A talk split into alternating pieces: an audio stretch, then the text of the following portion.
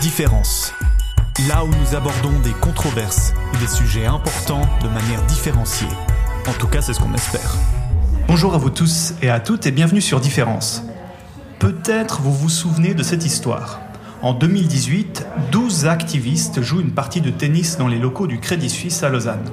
Alors le but est d'interpeller l'opinion publique sur les effets délétères des activités de la banque sur le climat, notamment par ses investissements dans les énergies fossiles. Les 12 activistes sont accusés par le Crédit Suisse pour violation de domicile. Le procès a lieu en 2020. C'est un phénomène médiatique. 13 avocats et avocates se mobilisent bénévolement pour la défense de ces activistes.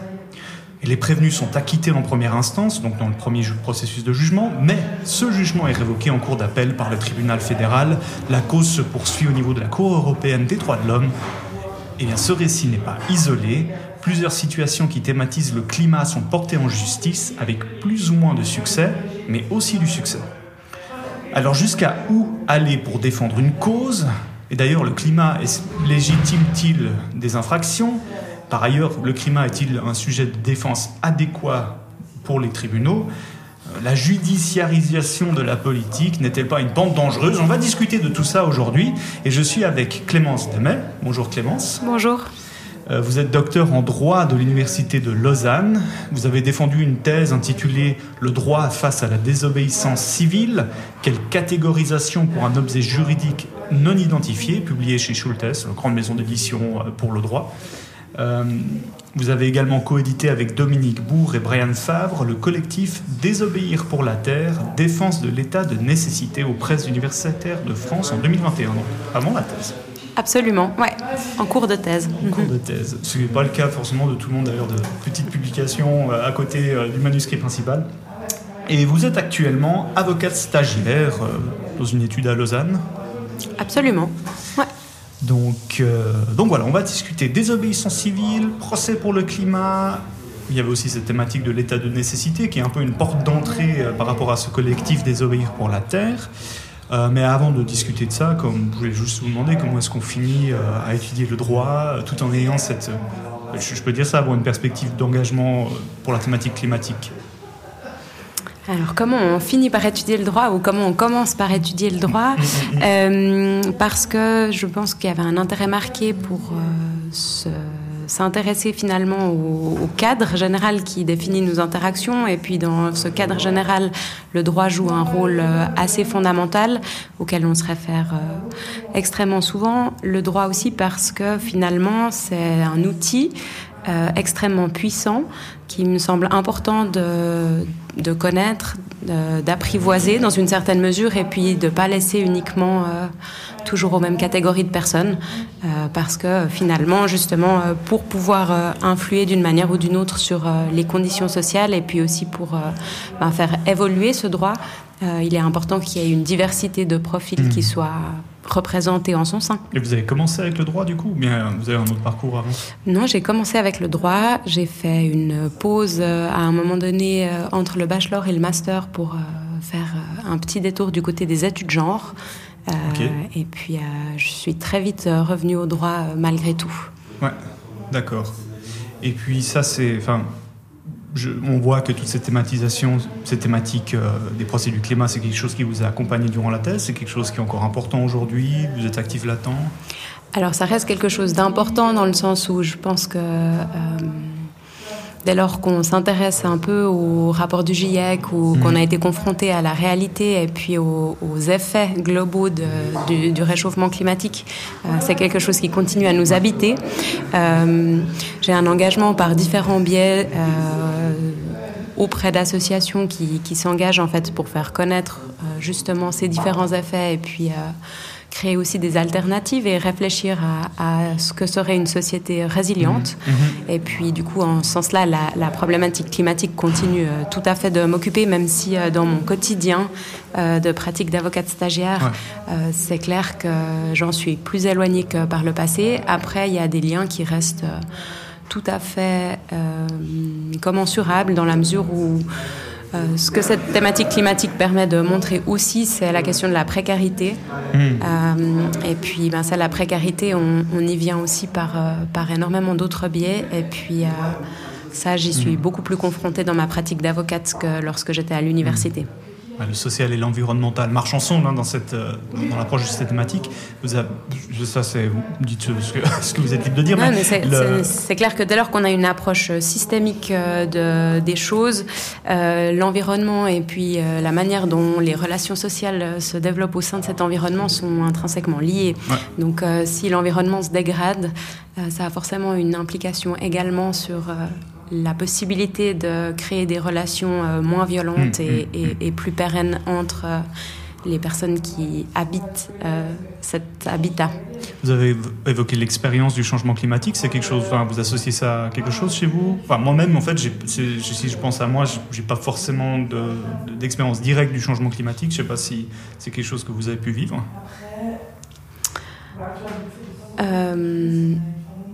Dans la mesure où, effectivement, c'est.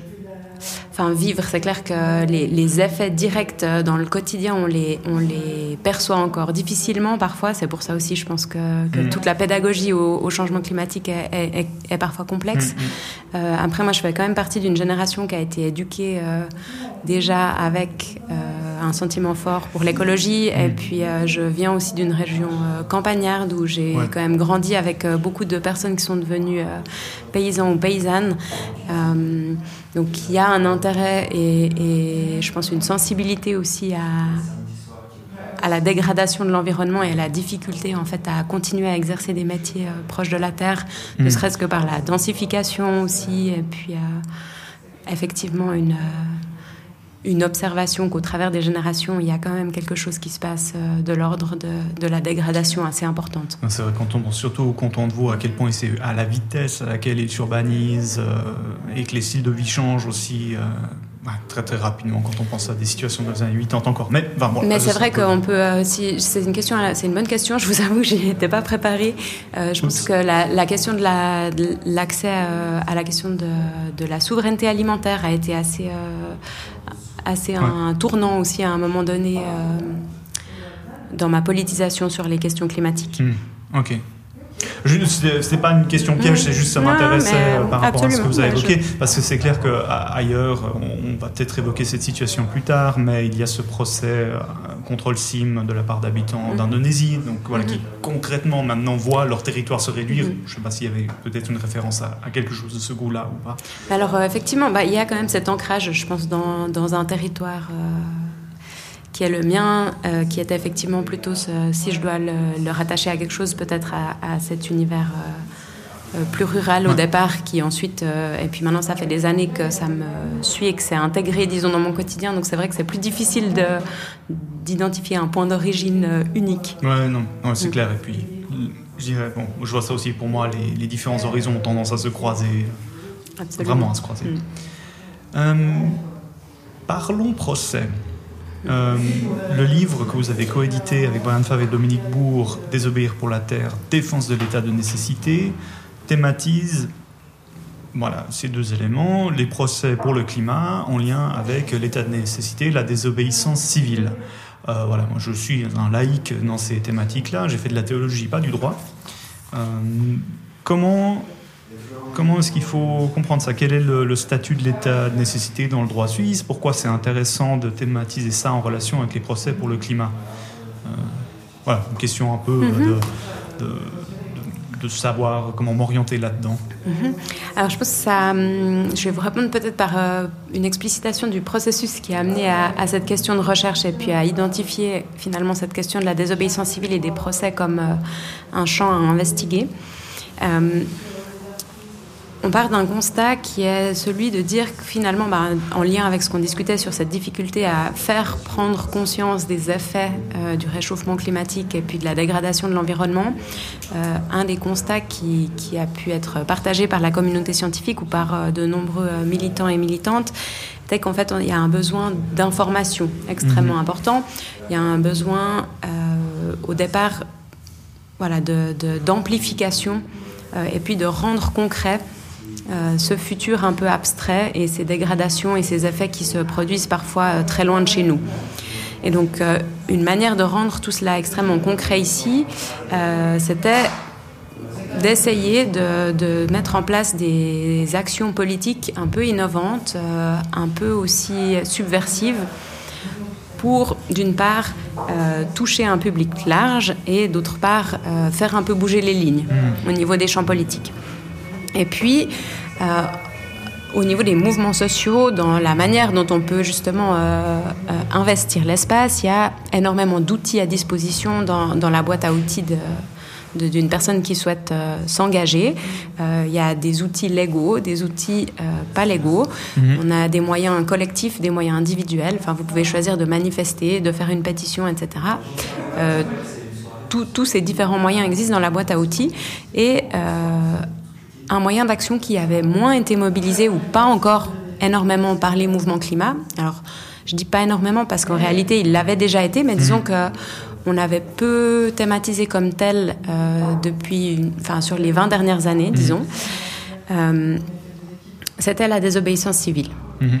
Et donc la désobéissance civile fait partie de ces moyens politiques, finalement, de dire on va, en violant une loi, créer un questionnement, créer une interrogation sur le droit désirable. Qu'est-ce qu'on a besoin, en fait, en réalité, pour régir notre société, pour qu'elle soit en adéquation avec les enjeux de son temps? Ouais. Et donc si je pense à ça, moi alors, si je, dans ce cas-là, je vais mhm. tout de suite avoir des images qui me viennent à l'esprit, je sais pas, Gandhi par exemple, je vais avoir Martin Luther King, lutte pour les droits civiques. Alors, mhm. quand vous me parlez de ça, je pense à ça. Oui, donc, exactement. donc c'est un peu dans ce registre-là qu'on est, et puis avec les figures que vous avez citées, on est aussi dans euh, justement publiciser euh, des déficits démocratiques, donc mhm. l'absence d'accès à des droits civiques pour certaines catégories de la population, euh, la colonisation, donc l'absence d'accès à des territoires. Et puis là, avec la désobéissance civile climatique, on se, on se pose sur la question de justement l'absence parfois de prise en considération des autres êtres vivants qui ne sont les non-humains, mhm. euh, mais aussi euh, tous les effets en réalité d'un mode de production qui détruit l'environnement sur d'autres populations humaines qui n'ont pas accès aux espaces euh, de discussion démocratique en Suisse. Ouais, ou simplement qui sont pas, oui c'est ça, et qui ou qui sont ou qui impliquent une discussion internationale qui pour différentes raisons ne, va pas avoir lieu euh, ici. Exactement. Hmm. Et euh, donc on a vraiment une société civile qui investit ce champ-là pour dire finalement ces thématiques doivent être à l'agenda politique parce que, à notre sens, les décideurs et les décideuses ne s'en saisissent pas euh, avec l'ampleur euh, qu'ils devraient. Donc c'est ça la démarche, disons, euh, au départ de l'action de désobéissance civile. Après, je trouve toujours important aussi de, rappeler que donc c'est une démarche qui est politique, c'est quelque chose, c'est un, un, un, outil à disposition euh, de membres de la société civile qui souhaitent euh, s'engager. C'est quelque chose qui est collectif. Mhm. Euh, donc c'est pas quelque chose qui se fait seul dans son coin, c'est quelque chose qui se fait à visage découvert. Mhm. Et puis c'est quelque chose qui, en tout cas, dans la plupart des courants, se veut pacifique. Mhm. par pacifique, on entend qui porte pas atteinte à des personnes. Mhm. Ce qui ne veut pas forcément encore dire qu'on ne va pas impliquer euh, un peu de désagrément et puis ce qu'on appelle des illégalismes, dans le sens où euh, voilà, il peut y avoir quand même euh, des, petites déprédations, après dans une gradation qui va varier en fonction de, du contexte, enfin du... du terreau mhm. philosophique dans lequel on, mhm. va s'inscrire. Mais disons. les, actes comme ceux de, ah, maintenant j'ai perdu leur nom. Euh, qui, ceux qui se les mains rouges ou de Renovate Non, ceux qui se collent les mains sur la route. Ouais, Renovate. C'est Renovate. Ouais, Renovate Switzerland. Euh, oui. Ouais, j'avais un autre nom, j'avais un nom anglais en tête, mais. C'est égal, Renovate Switzerland, ok. Donc on est dans ce registre-là. Là. On est dans ce registre-là. Euh, Mais les mains rouges, c'était. C'est euh, aussi, des activistes qui ont euh, sur une banque à Genève, cette fois-là. Donc on ne doit pas dire le nom parce que dans le livre elle est mentionnée, mais le nom n'est jamais mentionné de cette banque. alors maintenant, c'est plus ou moins su, mais. bon, enfin, il n'y a, pas besoin. une, banque, voilà, une banque suisse, il n'y en a pas des masses, ça se retrouve assez facilement. D'accord. Mais, enfin voilà, ces établissements ayant des, politiques qui sont globalement euh, à peu près les mêmes en matière d'investissement fossile. C'est mm, mm, mm. pas important d'en cibler une plus qu'une autre, disons. Mais bon, donc des situations effectivement où on a euh, gêne, on a peut-être euh, voilà, tout, touché du matériel. c'est ça. Et c'est là où, en fait le droit tombe parfois un peu comme un coup près direct contre cette action Mhm. politique, c'est qu'on va faire finalement des actions qui peuvent sembler euh, de l'ordre en fait de l'expression, de l'ordre de la protestation politique finalement. Et puis en réalité, ce que tout cela révèle, c'est que euh, en commettant ces actions un peu spectaculaires, euh, très vite on tombe, on se heurte euh, au coup près du droit. Parce que en réalité, ce que ça révèle, c'est que énormément d'actions sont aussi régies euh, par le droit pénal. Mhm. Et puis, on peut très vite retomber dans la commission d'infraction. Donc, en fait, Qui est un autre registre que ce qu'on vise en fait. Absolument. Ouais, Donc ça. en fait, on est dans un conflit. Ce que la désobéissance civile euh, soulève, alors c'est ce que j'ai explicité dans la thèse, mais on peut directement y venir si vous voulez. Oui. Euh, c'est euh, deux choses. En fait, ça mobilise deux faces du droit. Ça, ça vient questionner à la fois la finalité de ce qu'on a discuté tout à l'heure, donc le droit désirable. Donc, Mhm. euh, par rapport au droit qui est là actuellement, les activistes font un appel à ce que le droit change. Mhm. Par exemple, on va dire, on, on, on a, on en appelle de nos voeux à ce que le droit évolue pour que justement on puisse réguler la finance, euh, on puisse contrôler démocratiquement. euh, euh, la construction de, de nouvelles zones d'exploitation euh, minières ou autres. Et puis on estime que ces, ces éléments nous échappent. Et puis on devrait avoir du droit qui soit adopté pour permettre aux citoyennes et aux citoyens de contrôler cette activité, s'exprimer sur cette activité. Donc d'une part, il y a une dénonciation euh, dans la finalité longue d'un- droit manquant. Et puis d'autre part, il y a quelque chose de très actuel qui est la confrontation des activistes de par leur action au droit tel qu'il est, au droit existant, qui est bien souvent le droit pénal, Ouais.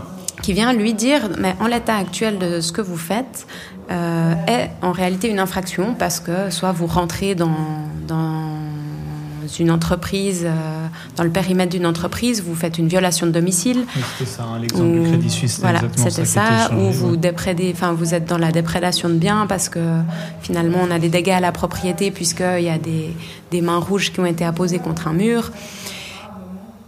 Et puis il y a cette autre facette qui, elle, euh, donne lieu à un, un combat en tant que tel, qui est justement le combat de l'état de nécessité. Euh, Mhm. qui est de dire à l'interne même de la logique juridique, Mhm. donc avec les catégories existantes, est-ce qu'on peut pas justifier la commission de ces actes-là Mhm. euh, avec les catégories déjà existantes? Pour le dire de manière beaucoup plus donc simple, là, l'état de nécessité, c'est un peu un allié dans le système. ce serait l'idée, c'est ça, c'est que au sein en fait des, du système droit, on a quand même des cartes à jouer qui déjà permettraient de dire en fait ces actions ne sont pas illicites.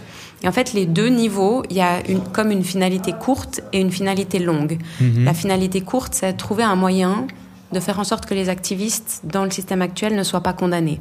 En tout cas, pas aussi rapidement, parce qu'en fait, il- il- moi, il me semble y avoir une disproportion entre. Enfin, je pense à- au jeu de tennis, effectivement, qui ne met personne Mhm. particulièrement en danger, qui ne touche même pas au matériel. Enfin, je- quand on voit les vidéos qui ont été tournées euh, Mhm, ou mhm. accessibles via la RTS notamment, euh, voilà, ça, ça paraît pas particulièrement dangereux pour qui que ce soit. À limite embêtant, mais ça s'arrête là.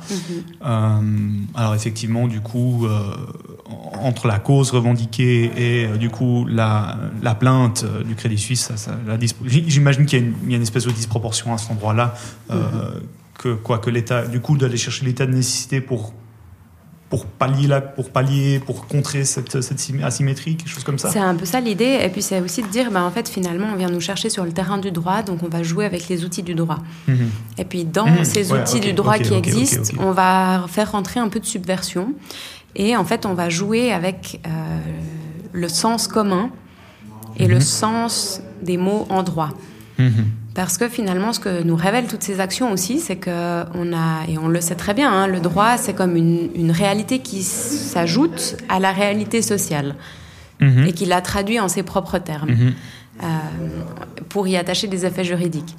Et là, on vous dit, ben finalement, on va venir rappeler au droit que certains mots qu'ils utilisent pourraient avoir un autre sens, pour être très concrète. L'état de nécessité, les activistes nous disent, mais en réalité, vu qu'on n'a pas accès à certains espaces de débat politique, vu Ouais. que euh, les décideurs et les décideuses, pour plein de raisons liées à des, des questions de lobby, liées à des questions de représentation, euh, de jeux politiques, vont pas se saisir de certains enjeux, euh, nous, on va venir les chercher. Mhm. Et puis, on va venir les chercher en disant, finalement, vu que vous vous saisissez pas de cette question, on est en état de nécessité de Mhm. faire ce qu'on fait. Mhm. Parce qu'on n'aurait pas d'autres moyens. Parce qu'on n'a pas d'autres de- moyens de le faire, et puis parce que la cause est urgente. Voilà. Et Donc ça puis- c'est ça c'est les deux. Si si si je je me rappelle bien ce qui a été écrit dans Mhm. le livre, ça c'est quand même deux facteurs euh, importants dans cette définition de l'état de nécessité, l'urgence. Alors, part, et il faut, de alors il moyens. faut un- alors les, les- ce qu'on appelle les éléments constitutifs objectifs en droit de, Mhm. de l'état de nécessité. Ce que les juges vont évaluer, c'est est-ce que euh, la personne qui a commis une infraction euh, l'a fait dans un contexte où il y avait un danger imminent Mhm. qui justifie le fait qu'elle ait adopté le comportement illicite qu'elle a adopté. Mhm. Euh, que ce danger imminent portait sur un bien juridique protégé euh, individuel d'une importance équivalente à celle qui a été violée par l'acte. Euh, Mhm. Donc là, ça fait appel à toute une hiérarchisation aussi. euh, Bon, donc d'un côté, j'ai euh, Enfin, j'envahis le- l'entrée du Crédit Suisse, et de l'autre côté, il y a le, il y a le climat. si c'est qui- pour sauver ma vie, Ouais. euh, je peux euh, éventuellement rentrer dans une propriété privée pour m'abriter et puis me sauvegarder de ce danger. Mm. Je crois l'exemple qui est pris sou- souvent, c'est une personne qui n'a pas les moyens de s'acheter. Enfin, l'exemple historique, c'est quoi? C'est une femme qui n'a pas le moyen de s'acheter à manger pour son enfant et qui du coup va Qui voler vole. une pomme à l'étalage. Voilà, on, est- quelque on estime chose, que le fait qu'elle puisse euh, finalement euh, faire survivre son enfant et elle, donc préserver sa Mhm. vie, prime l'intérêt à préserver un bien privé euh, Mhm, qui mhm. normalement est réprimé. Enfin, si Ouais. on, on Donc vole. la pomme du marchand, l'occurrence. Voilà, c'est ça. Je sais pas si c'était une pomme, mais enfin Mais quelque chose. c'est ça l'idée. Euh, un autre euh, exemple très parlant, c'est voilà le- l'alpiniste qui doit s'abriter ouais, parce qu'un orage arrive dans une grange. Ben voilà, il a le droit de rentrer par effraction, si on peut dire, dans cette grange, Mm. parce que finalement la propriété euh, ne prime pas sur la protection Sur sa à sa survie vie. à lui, en Voilà. fait. Après, donc ça, il y a le danger imminent, il y a la question du bien juridique, et puis il y a la question, la fameuse question qui clive beaucoup de la nécessité. La Mhm. nécessité, c'est de dire finalement, est-ce que euh, lorsque la personne a fait le choix de rentrer dans cette, euh, ce comportement, elle n'avait pas d'autre alternative moins dommageable à disposition Voilà, Donc, ça, on- ça, c'est sou- ça, c'est l'argument que quand on regarde un peu euh, la, tout, tout ce qui a été produit au niveau euh, des médias publics sur, Mhm, cette, mhm, sur, mhm. sur ce procès euh, autour du Crédit Suisse, on voit régulièrement, enfin, ou en tout cas, c'est ce que le procureur général du canton de Vaud, maintenant j'ai un doute si c'est le bon titre, Éric Cotier. Oui, oui, était ouais. procureur. Ex-procureur euh, ex-procureur, général, mais absolument. a, a évoqué Mhm. justement, ben non, mais il y aurait eu le levier politique, il y aurait eu d'autres euh, voies, la manifestation publique, que sais-je. Là, non, il y a eu une infraction, point. Oui, et si vous voulez, au niveau juridique, il y a, les arguments s'articulent toujours en disant, mais finalement, euh, cette catégorie de l'état de nécessité est absolument inadéquate parce que, euh, bon, d'une part, le climat, c'est pas un bien juridique individuel, c'est un bien juridique collectif. C'est une, condition de vie. Voilà. Donc, donc non. Euh, en plus, bon, ça a été contesté, ça l'est plus maintenant, mais on contestait l'imminence du danger climatique à un Mhm. certain moment donné. Euh, et puis, ben, surtout, euh, cette condition de nécessité-subsidiarité ne serait pas remplie parce qu'il existerait justement toujours d'autres moyens euh, à disposition, puisque souvent, puisqu'on on garde un cas particulier, Mhm. euh, une personne, même si elle est par ailleurs conseillère communale, euh, pourrait encore faire une pétition, pourrait encore euh, lancer ça. une initiative, etc. etc. Mhm. Et alors, c'est là où je dis qu'il y a plusieurs euh, niveaux de lecture et, et- et conclusions à tirer de, de cette analyse.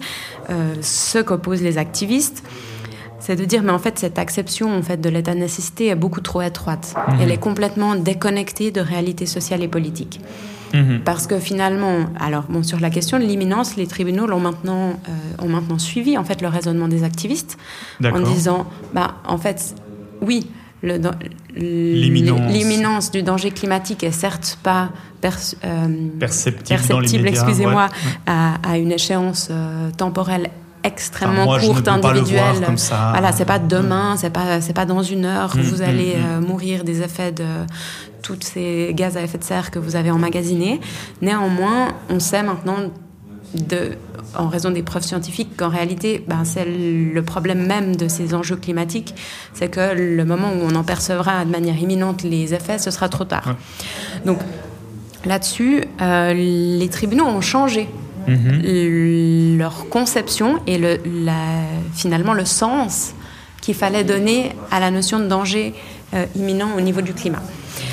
Euh, sur la question de la nécessité des biens juridiques, je vous donne juste déjà l'argumentation, puis après je vous dis qu'est-ce qu'on peut en tirer en tant que mhm. chercheuse de tout ça. Euh, les activistes nous disent, mais en fait, cette, conception des biens juridiques individuels ou, ou, collectifs ne tient pas non plus la route parce que finalement, euh, le climat, le droit à un environnement sain euh, est une condition préalable à l'exercice de l'entièreté de mes autres droits en tant qu'être humain. Sans environnement sain, pas de droit à typiquement une vie privée et familiale. Euh, sans environnement sain, pas de droit à la vie, pas de droit à l'accès à la santé. Donc en fait, finalement, on peut tout à fait construire un raisonnement que le climat, en ce sens-là, est aussi un enjeu individuel et pas uniquement collectif. L'idée derrière tout ça, c'est que euh, normalement les intérêts collectifs, c'est à l'État de les poursuivre et pas aux individus. Hmm. Mais en réalité, les activistes nous disent, mais finalement, euh, c'est un intérêt collectif qui a une telle implication pour l'exercice de mes droits individuels que ça en est aussi un intérêt individuel. C'est ça, parce que dans le cadre de. Je reviens toujours au mm. procès du Crédit Suisse, mais c'est mm. l'individu Crédit Suisse contre euh, les, individus, activistes. Exactement, absolument.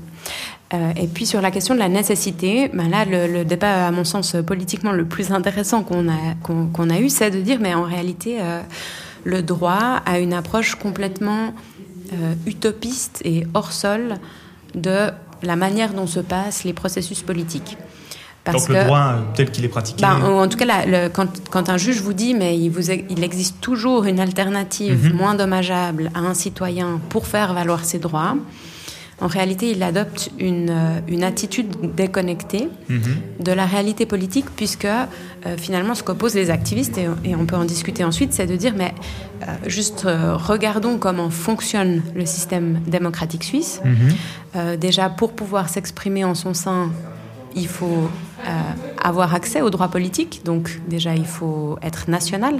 Mhm. Il faut avoir la citoyenneté suisse, ce qui n'est pas le cas d'une immense partie, en, réalité, de la population euh, du territoire suisse. Euh, donc il y a beaucoup de personnes qui ne peuvent pas participer à l'établissement des lois qui pourtant vont régir leur quotidien. Donc en fait, ces personnes-là n'ont pas accès aux espaces démocratiques classiques. Donc ça pose déjà la question de qui euh, qui sont les citoyens et qui sont les citoyennes. Exemple, là, là, là, je pense migration tout d'un coup. Exactement, hein c'est tout à fait ça. Ouais. Donc c'est des personnes avec, euh, avec des titres de séjour euh, étrangers qui ne peuvent pas voter, donc qui ne sont pas hmm. consultés finalement quand, on, quand on Ils sont exclus du processus de décision. De décision. Et donc finalement, eux, leur intérêt et leur préoccupation pour le climat, ne, ne, sont pas exprimés, en tout cas dans le processus démocratique euh, classique qui prend en compte l'élection et le vote. Et donc dans le cas d'un, si, si peut-être que j'anticipe un peu le mhm. raisonnement, mais j'imagine ça veut dire que dans, dans, dans, le cas du processus suisse, on sait que c'est pas les plus jeunes générations qui sont représentées dans les chambres politiques. Exactement. Ce sont elles qui sont concernées par ce qui est en train d'arriver. Mhm. Euh, Alors effectivement, le deuxième euh, point euh, d'attaque, c'est la question de la représentativité de nos élus et élus. Mhm. Et puis, ce qui a beaucoup été questionné par les activistes, c'est aussi de dire, mais finalement, qui peut être élu et élu en Suisse? Euh, parce qu'en réalité, euh, une campagne d'élection, c'est pas juste j'ai envie de me présenter et euh, je peux gagner. Mhm. En réalité, il faut des énormes moyens financiers. C'est ce qu'a révélé aussi la question de l'initiative sur la transparence du financement des partis politiques. C'est extrêmement difficile d'accéder à un mandat électif si vous n'êtes pas soutenu par un parti institutionnel les partis ont des logiques internes qui font que pour pouvoir être candidat ou candidate, il faut se soumettre à tout un processus interne au parti, euh, qui est aussi parfois un processus de lissage hein, euh, de certaines opinions, de consensus. Enfin, c'est pas uniquement je mets mon j'ai envie d'être élu, mes idées vont convaincre, donc je serai élu. Il y a énormément de questions d'enjeux financiers, d'enjeux de stéréotypes aussi. Euh, est-ce que le ou la candidate présente bien? Mhm. Euh, Est-ce qu'on va la trouver jolie, jolie, compétent, compétente? C'est des facteurs en fait qui biaisent le débat. Et, là, il y a beaucoup d'études sociologiques sur, sur le sujet qui, qui montrent effectivement que si vous êtes en surpoids, vous avez moins de chances de finir élu qu'une personne qui ne l'est pas, peu importe finalement le contenu de vos idées. Mhm. Donc il y a ce qui viennent replacer finalement les activistes en disant mais il faut arrêter de nous dire euh, j'ai qu'à être élu au sein d'un parti, c'est dire mais en fait c'est pas si simple et c'est complètement utopiste et déconnecté que de nous renvoyer à ça alors que nous on aimerait juste qu'on écoute le message qu'on vient porter qui est celui de dire en fait la communauté, enfin le bien commun de notre société dans toute sa diversité mhm. voudrait que l'on prenne aussi en compte les intérêts des personnes qui sont à la marge de ces espaces démocratiques mhm. institutionnels classiques. Mhm. Et eux se constituent à cette marge parce que ils ou elles sont justement trop jeunes pour pouvoir parfois voter, euh, parce qu'ils ou elles sont non nationaux, euh, parce qu'ils ou elles euh, pour plein de raisons de, capacité, n'ont pas accès justement à ces espaces. Ils ont beaucoup de. On pense dans ce milieu d'activistes. Je dis ça comme ça. On pense qu'il y a souvent des étudiants. Donc, euh, mhm. quand on est aux études, c'est pas à ce moment-là qu'on se lance d'une carrière politique. Enfin, quelques-uns le font, mais ça reste quand même une minorité. Absolument. Euh, ouais, ouais. Donc en fait, si vous voulez, ça vient, et c'est là où on peut passer aux, conclusions, euh, disons, aux observations scientifiques euh, de tout ça, c'est que finalement, avec ces actions de désobéissance civile, euh, les activistes viennent aussi donner un coup de pied dans la fourmilière du droit. Mhm. parce que le droit, c'est une photographie, mais j'aime bien utiliser cette métaphore. À un moment donné, quand on adopte une loi, c'est la photographie de l'état du débat au tenté. Oui. Quand on dit finalement, là, on adopte euh, une loi pour régir le mariage. Mhm. Et puis, au tenter, le mariage, c'est un homme, une femme. Mhm. Euh, finalement, bah, c'est la photographie de l'état des débats au moment où on adopte cette loi. Donc, et puis après, la société, en fait, continue à évoluer. Et puis, à un moment donné, on a besoin de réactualiser parce que finalement, le temps s'écoulant, euh, les réalités sociales font que ben, on, on, a tendance à concevoir qu'en fait, le mariage, c'est pas que ça, par mhm. exemple. Mais je dis le mariage, on pourrait penser au concubinat. Oui. Par exemple, pendant des années, le concubinat n'était pas une notion juridique existante. Euh, donc en fait, finalement, juste de par les changements sociaux, à un moment donné, on a besoin de refaire une nouvelle photographie qui, en fait, actualise les enjeux. Donc c'est quoi? Bah, Disons, c'est vrai qu'on pourrait avoir une image du droit comme quelque chose qui pose des règles absolues. Euh, oui, je, dis mhm, absolu mhm. comme ça, c'est-à-dire que quelque chose qui vaut en soi et pour soi, c'est comme ça. Euh, pour telle société donnée, certes, mais c'est comme ça que ça fonctionnerait. Là, ce que vous décrivez, ça ressemble plus à, bon, en parlant de cette image de la photographie, c'est au fond, il y a des accords qui régissent nos interactions. Mhm. Et le droit, les objectifs, les objectifs pour un temps donné. Exactement. Euh, mais au fond, ça reste des.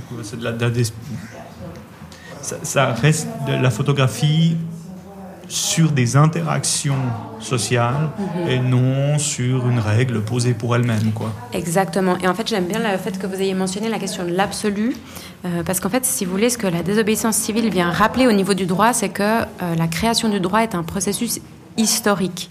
Mhm. Oui, c'est ça. C'est ça, c'est qu'il y a une historicisation qui est nécessaire des processus euh, législatif. Alors que justement, la conception dominante du droit a tendance à présenter le droit comme quelque chose d'absolu. Hmm. Comme si la loi telle qu'on l'a, en tant que telle, avait une valeur intrinsèque qu'il faut qu'elle sera immuable, juste, de manière intemporelle. C'est ce qu'on lit à la théorie pure du droit de Kelsen ou absolument. j'essaie de m'orienter oui, oui. Non, non, absolument. et, en fait, cette, théorie, non, non, mais c'est tout à fait juste. Et, en fait, cette théorie euh, positiviste du droit qui, qui veut qu'en fait une norme, euh, lorsqu'elle est adoptée, euh, traduit finalement le juste, hmm. est extrêmement questionnable dès qu'on approche euh, le droit finalement avec euh, des lunettes sociologiques ou avec une lunette euh, philosophique qui n'est pas forcément celle du positivisme juridique. Mmh, mmh. Et en réalité, surtout ce que le positivisme juridique faillit à faire, c'est justement répondre à des nouvelles problématiques. Mmh, Et si vous voulez, avec la question de la protection du climat, on a des activistes qui sont venus dire, mais en fait, on a un enjeu social pour lequel le droit n'a pas prévu de solution à la hauteur des défis qui se posent. Ils ne l'imaginaient même pas, en fait. C'est ça. Hmm. Voilà, donc, si vous voulez, en fait, ça vient vraiment mettre en question cette, cette notion de l'absolu du droit. Et c'est pour ça que un des éléments que, que, je dis toujours qui est questionné par, euh, par ces actions, c'est rappeler que la loi n'est pas le droit. La loi n'est pas le droit, d'accord? Pour l'expliciter, c'est qu'en réalité, la loi, c'est une des expressions du droit. Mhm. C'est une des sources du droit. Mais c'est cette photographie authentée. Mais en fait, mhm. le droit, c'est un, un ensemble beaucoup plus large qui comprend aussi, en l'occurrence, bah, des conventions internationales, mhm. des droits fondamentaux, des principes directeurs. Et puis, en réalité, tous ces éléments doivent venir guider l'application pour avoir des solutions qui amènent une forme de justesse dans les cas. Là où il faut trancher. Là où il faut trancher. C'est le travail du, juge. C'est ça. et en fait, là où euh, le juge se retrouve avec une loi inadéquate, ou, mhm. en tout cas des situations complètement nouvelles, mhm, mhm. c'est plus avec la loi qu'on doit y répondre, c'est aussi en faisant recours au droit. Et là, on a beaucoup plus de créativité euh, à disposition. Et on a beaucoup de créativité, et ça c'était une de vos questions euh, pré-entretien, dans le respect du cadre de la séparation des pouvoirs. Voilà, parce que c'est ça, c'est un peu la, crainte qui est évoquée. Mhm. Euh, on dit appliquer sans s'interpréter. Donc, si je comprends bien, appliquer la loi sans l'interpréter, parce que la loi a déjà toutes les solutions en elle. Ça, c'est un peu l'hypothèse, j'imagine. Ah, c'est l'hypothèse, mais qui est euh, aussi un peu fallacieuse, parce qu'en réalité, la loi, c'est du texte. Mhm. Et on sait qu'un mot, par définition, a des sens qui bougent aussi et qui s'interprètent. Donc, il y a toujours une part d'interprétation. Donc, déjà, dire la loi est claire c'est une aphorie mm-hmm. complète. Mm-hmm. Parce que la loi, elle est claire parce que on a des juristes qui ont en fait densifié le sens qu'il fallait lui donner. Oui. Mais elle n'est pas claire en tant que telle. Non, Et en ce sens-là, le sens qu'on choisit de donner à, ces mots peut évoluer. Et puis, donc, oui, je, je, vous ai coupé sur la. Mais c'est vrai que ça me semble important qu'on y arrive sur la question de la séparation des pouvoirs. Donc, entre en Suisse, entre un exécutif qui euh, exécute la décision politique ou les lois, un législatif qui écrit les lois et un juridique qui tranche. Mhm. Quand il y a une incertitude sur une situation donnée. Alors, euh, j'ai beaucoup de choses à dire sur la séparation des pouvoirs. Euh, alors, effectivement, la séparation des pouvoirs définit un, des, des, sphères de compétences dont le but étant justement que finalement aucune sphère de pouvoir puisse devenir si puissante qu'elle s'autonomise complètement des autres. Donc c'est vraiment une idée de, contrepoids, si on veut, plus qu'une idée de séparation hermétique à tout prix. Mhm. C'est dire finalement ce qu'on veut en donnant ces mécanismes de contrepoids, c'est aussi s'assurer qu'on protège le peuple. Oui. On protège le peuple des institutions. C'est une idée de la démocratie, en fait. Absolument. c'est lié à ce dispositif politique-là. Et dans cette optique-là, une des tâches de tous les organes face aux autres organes, c'est de jouer ce rôle de contre-pouvoir. Mhm. Donc, finalement, le juge est aussi là pour intervenir lorsqu'il estime que l'exécutif ou le législatif prennent des libertés telles qu'en réalité, ils sont sans contrôle. Mhm. Mhm. Et là où on vient avec la désobéissance civile, à mon sens, questionner, et on reste dans le cadre de la séparation des pouvoirs, mais ça a été un peu euh, simplifié. Enfin, c'est un débat qui est forcément un peu complexe et qui parfois n'est pas très bien rendu dans, la presse. Euh, bien que ce soit pas leur faute, forcément, c'est le format qui impose ça. Oui, il faut être plus court, voilà. pas toutes les subtilités. C'est, voilà. Euh, c'est que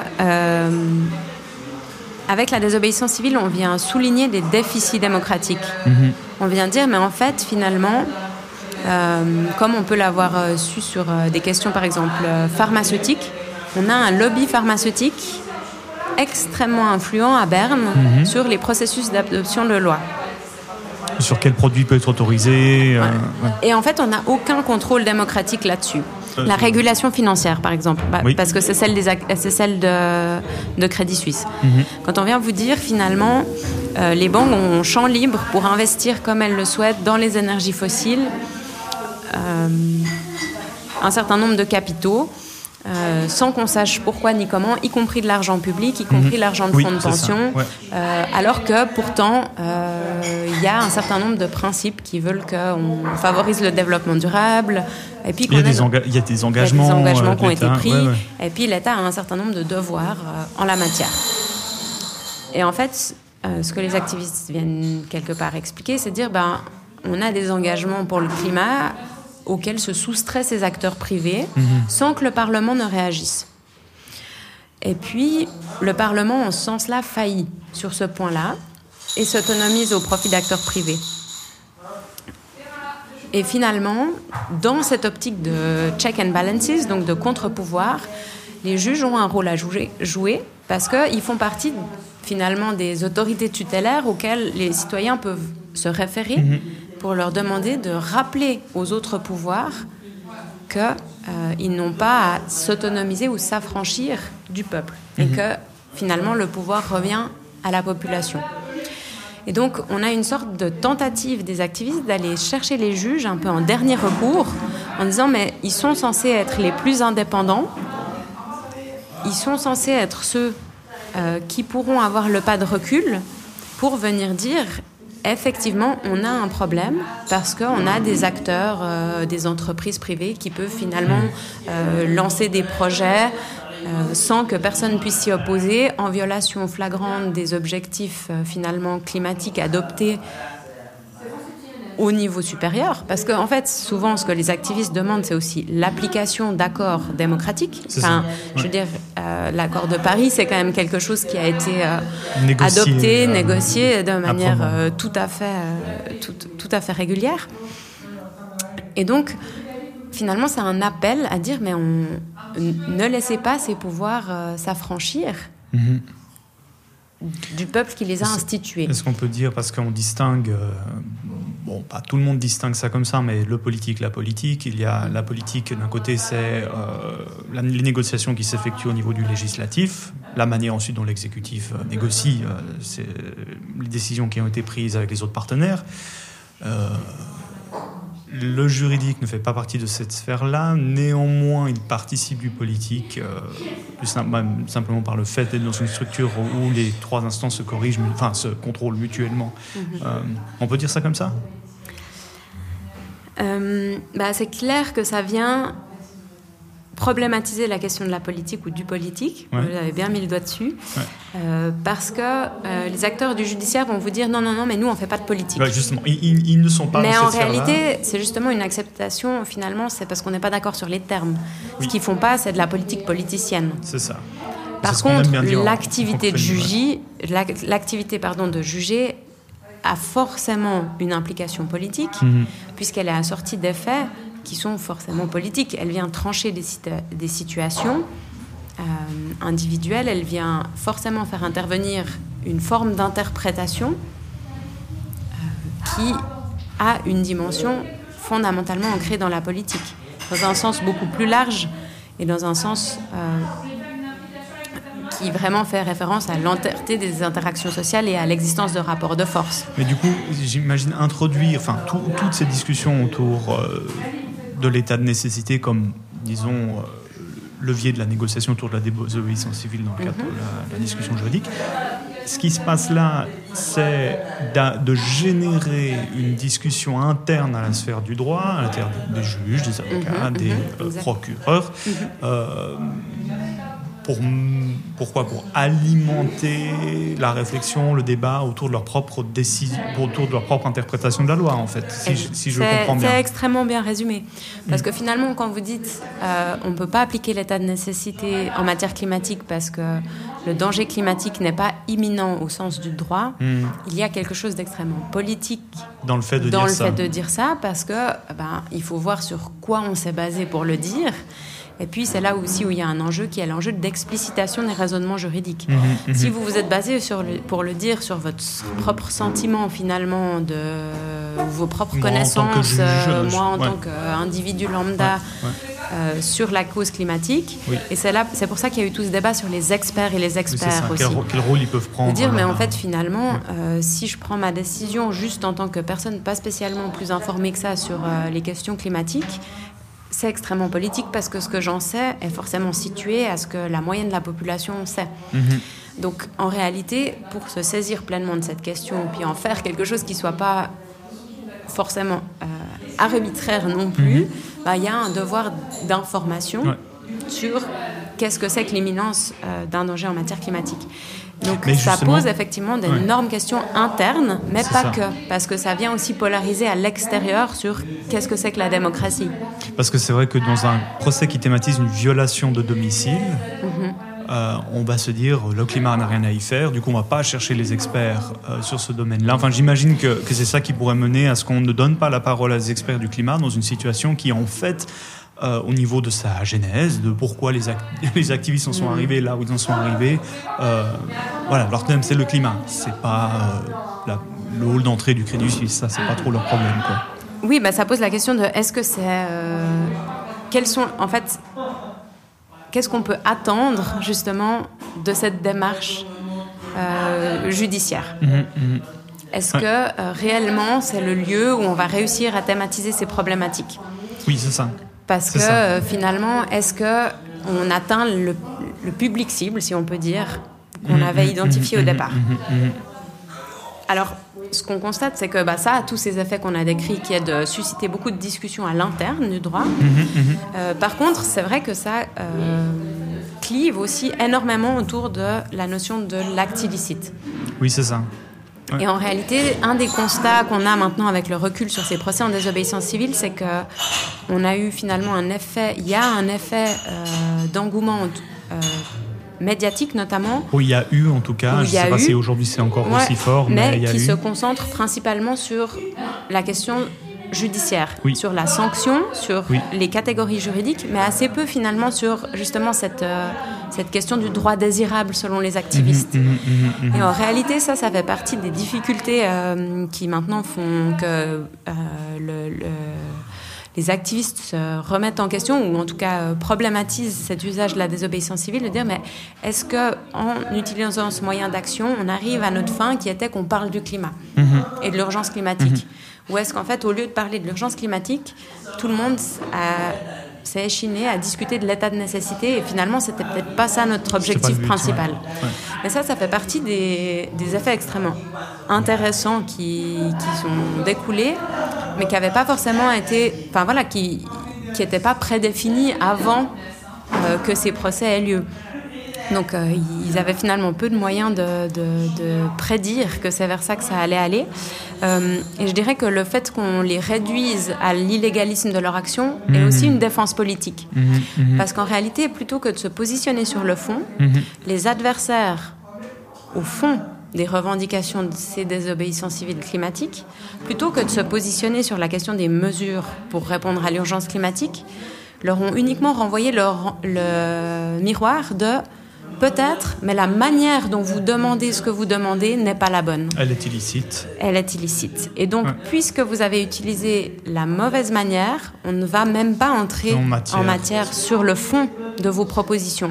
Et ça, c'est extrêmement politique comme défense. Mhm, C'est- C'est une défense extrêmement puissante d'une catégorie, enfin d'une majorité. euh, Enfin, non, enfin, c'est pas une majorité en plus, mais en tout cas d'une élite Disons ceux qui sont en place et qui, ont un certain place. pouvoir. Voilà.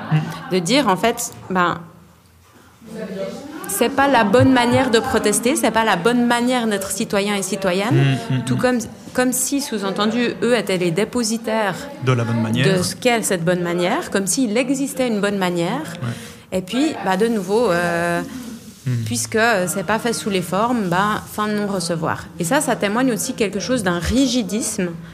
Euh, et c'est ce qu'on appelle la judiciarisation aussi euh, des causes, qui est que finalement, on, on demande de plus en plus de compétences liées à la maîtrise du droit, à la maîtrise des codes extrêmement précis, Mhm. qui nécessitent aussi, euh, enfin, qui sont en main d'une élite, pour pouvoir participer. Et si vous ne maîtrisez pas ces ressources, ben, finalement, votre participation n'est plus là. Et parce que ça, c'est quelque chose, ça me fait faire le lien que j'ai oublié de vous dire avec la séparation des pouvoirs, ça ramène aussi à, quand même à cette question euh, de la démocratie, enfin du, rôle des juges euh, en démocratie, qui est aussi de protéger les minorités. Mhm, mhm, mhm. Oui, de faire en fait. Parce Là, pour que- le coup, de faire euh, valoir un certain nombre de, de droits, des engagements liés notamment à la Convention ça. des droits de l'homme. enfin, C'est ça. Et de, peut fait être des gardiens de, de la question de la constitutionnalité Ouais. des décisions. Et de rappeler aussi que la démocratie n'est pas uniquement la règle de la majorité. C'est ça. que pour qu'on soit dans un régime démocratique, et là je dis quelque chose qui est vraiment de l'ordre de la philosophie libérale, hein, on n'est même pas encore dans, dans- dans des enjeux de, de démocratie radicale, Euh, en démocratie libérale, les minorités euh, doivent aussi être protégés contre les dérives d'un système majoritaire qui potentiellement ne tiendra pas compte de leurs intérêts. Euh, c'est la question du droit des personnes homosexuelles, des personnes racisées, euh, des femmes à un certain, une, une certaine époque, de l'histoire. Euh, en réalité, au nom de la protection des minorités, il peut se justifier que les juges interviennent en disant là, la majorité est en train de prendre une décision dommageable pour certaines catégories de la population. Et c'est là aussi où, dans ces procès climat, on mobilise de plus en plus la question des générations futures. Oui, c'est ça. Ou des non-humains. Euh, ce qui est encore un dossier. Qui est encore un autre euh, dossier. Mais disons qu'en fait, et moi c'est ça que je trouve passionnant avec euh, les actions de désobéissance civile, c'est qu'elles viennent vraiment mettre un coup de pied dans la fourmilière, dans le sens où elles viennent nous obliger à nous questionner sur des certitudes qui n'en sont pas. Elles viennent nous hmm. rappeler qu'en réalité, une démocratie vivante, c'est une démocratie où les certitudes n'existent pas parce que le projet démocratique est toujours en cours. On, peut toujours faire mieux. Et puis, il y a cette idée aussi que certitude est signe de pensée morte. Le jour où tout est réglé, est-ce qu'on poursuit toujours un objectif qui est celui de la démocratie ou est-ce qu'on poursuit uniquement l'objectif de maintenir l'ordre? Et au détriment de qui?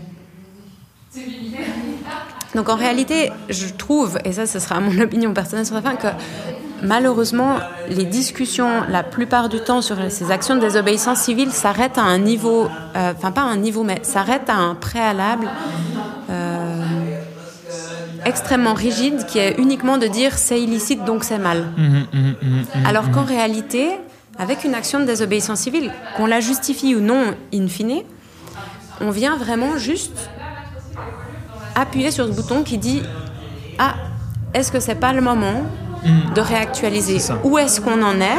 C'est ça. Qui, quel bien commun est-ce qu'on défend? Et en réalité, en tant que telles, elles ont du coup une euh, portée intrinsèque extrêmement démocratique, qui est celle de faire ce processus de réactualisation, qui est extrêmement important. Et après, c'est là où je vous disais que la question de la justification de est-ce qu'ensuite on sanctionne ou non les individus qui ont fait ces actions mhm. est presque en fait une autre question. Ça. Ça, c'est une question effectivement juridico-juridique. Est-ce qu'on était dans une action de liberté d'expression? Est-ce qu'on était dans une action pacifique? Est-ce qu'on était dans l'état de nécessité?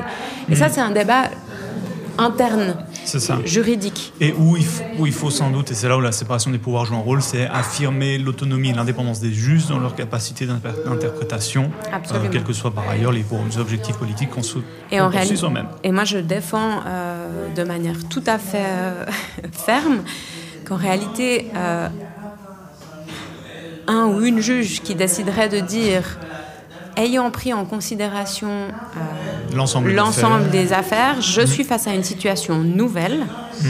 euh, qui veut que, oui, en réalité, ça n'a jamais été fait jusqu'à présent, mhm. mais le corpus sémantique général, la logique du droit tel qu'elle est, me permettrait, de manière cohérente, d'insérer, de donner un nouveau sens à telle ou telle catégorie. C'est ce qui a été fait sur la question du danger imminent. Et on pourrait tout à fait dire, en réalité, oui, il nous manque une catégorie pour la désobéissance civile. Oui. C'est un fait justificatif en tant que tel. Oui. Lorsqu'on est face à une action politique, collective, pacifique, qui a une dimension expressive, hmm. qui pointe le droit, c'est ça, qui porte le, euh, qui pointe du doigt euh, une carence démocratique on pourrait justifier la commission de certains illégalismes. Hmm.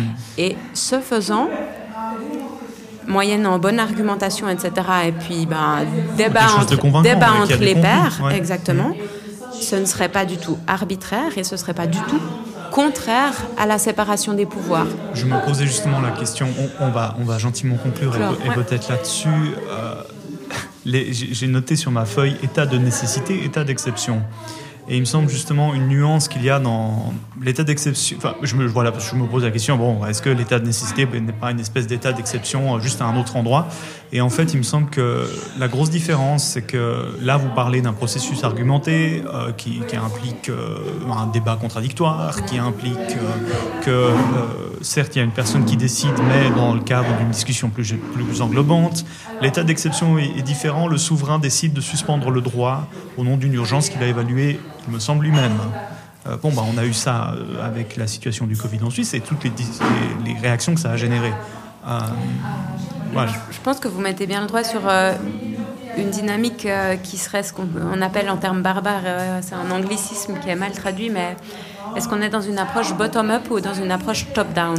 Est-ce qu'on est dans quelque chose d'inductif ou de déductif?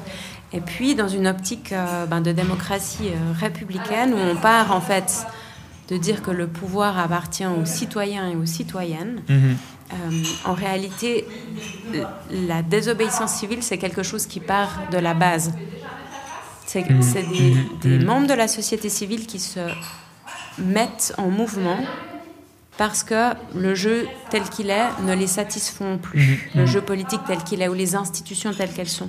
Alors que dans l'état d'exception, effectivement, on a quelque chose qui est beaucoup plus de l'ordre de les institutions, enfin les gouvernants ou l'exécutif, hein, c'est à lui qu'on pensera. Va intervenir pour protéger la population. Mhm. Euh, en réalité, euh, de manière, on pourrait dire euh, parfois paternaliste peut-être, mais pour son bien, mhm. dans une situation d'urgence les dynamiques, enfin, sans discuter du bien fondé de l'un et de l'autre, la dynamique est différente dans mhm. qui, qui, impulse, qui donne l'impulsion. Et c'est clair que, dès lors qu'on s'attache à, une idée d'émancipation euh, des individus, euh, de, politique justement de, qui partent de la base et qui partent, euh, enfin, qui soient anti-autoritaires aussi, bah, la désobéissance civile est, de par son approche justement inductive, a quelque chose de fondamentalement démocratique à nous dire. Hmm. Peu importe ce qu'elle implique, la commission d'illégalisme. Merci. Plaisir. On va s'arrêter là. Je retiens cette vision d'un peut-être voilà, que je ne percevais pas encore complètement, mais d'un milieu ou d'un sens du droit qui, dans lequel il y a de la réflexivité qui s'installe, dans lequel il y a du débat, dans lequel il y a de l'interprétation. Euh, aussi cette question posée sur euh, voilà, est-ce que la cible a été complètement atteinte avec ces procès du climat en fait? Euh, Alors peut-être c'est différent dans d'autres cas, mais dans le cas de, celui de Renan, cette question se pose. Et puis au, fond une vision euh, d'une démocratie encore en train de se construire, de se chercher. Mmh. Avec beaucoup de possibilités encore ouvertes. Je pense que c'est très important à mentionner.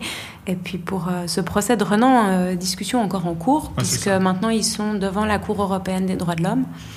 Euh, donc c'est à Strasbourg que ça va se jouer. Et puis avec un débat qui s'est déplacé maintenant de l'état de nécessité à la question de la liberté de réunion et d'expression.